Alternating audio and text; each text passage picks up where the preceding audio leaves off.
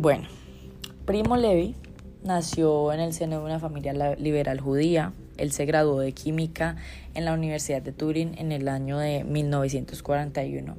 Y debido a que aún estaban tan vigentes las leyes raciales de ese entonces, tuvo infinidad de dificultades para encontrar trabajo, así que le tocó trabajar clandestinamente en una mina de absento en Balanguero.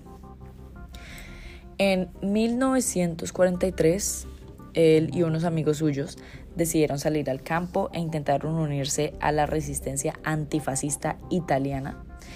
Él era completamente inexperto para tal aventura, así que fue arrestado el 13 de diciembre de 1943 por la milicia fascista, eh, la cual lo entregó al ejército de ocupación alemana y este al identificarse como judío es más, o sea, de haberse identificado como partisano, lo habrían fusilado instantáneamente.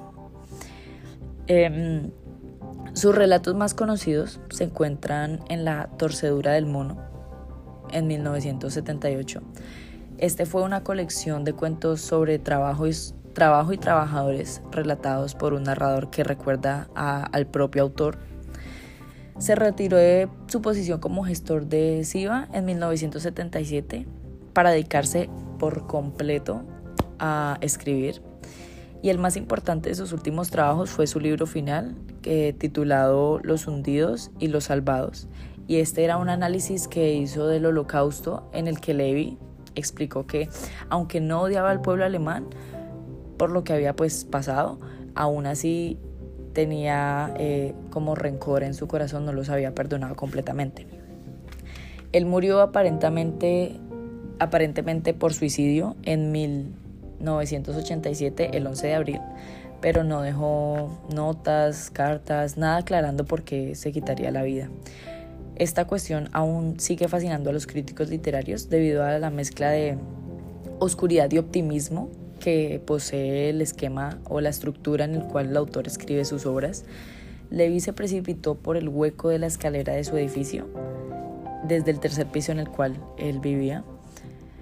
Aunque algunas bibliografías, algunas biografías eh, publicadas con posterioridad explican que este hecho como consecuencia inevitable a las heridas abiertas que todavía tenía de su estancia en Auschwitz, así también como los horrores que vivió ahí mismo, que se reflejan en sus obras.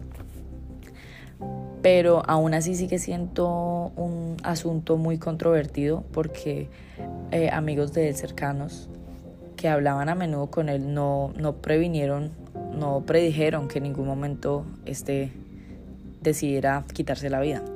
Y aún hay quienes argumentan que el método elegido para quitarse la vida no fue el, más adecuado para alguien que posee conocimientos de química. Así que hay algunos que todavía ponen en duda si en realidad fue un suicidio o no.